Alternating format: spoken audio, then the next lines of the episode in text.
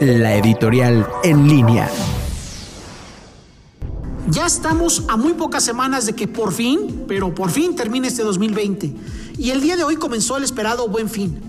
Esta edición va a ser un poco rara, ya que si bien esperamos ver algunas ofertas, no sabemos bien si va a tener el mismo éxito que en años anteriores.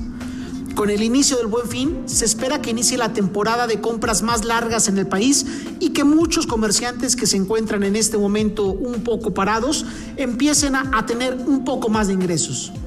Tanto la Secretaría de Economía como la Concanaco y la ANTAD estiman que las ventas que va a tener el comercio establecido va a rondar los 118 mil millones de pesos durante los 12 días del evento.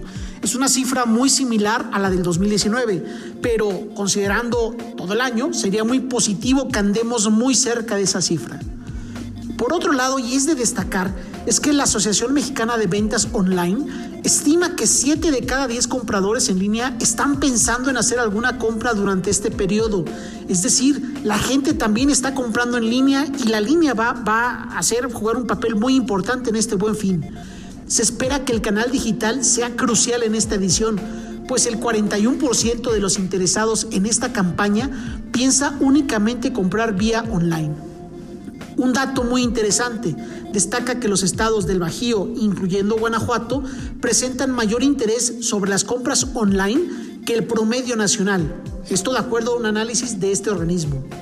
Sin duda, este año va a ser una edición muy un poco rara, pero espero de todo corazón que sea una edición que rompa ventas y le permita a los comerciantes recuperar algo de sus ventas que han perdido a lo largo del año. Ojalá también sea el inicio de una pronta recuperación y mi recomendación hacia usted es que si usted puede, vaya y compre. Eso sí, use cubrebocas y siga todas las recomendaciones de las autoridades sanitarias, ya que de nada nos serviría un buen fin exitoso si aumentan los contagios de COVID.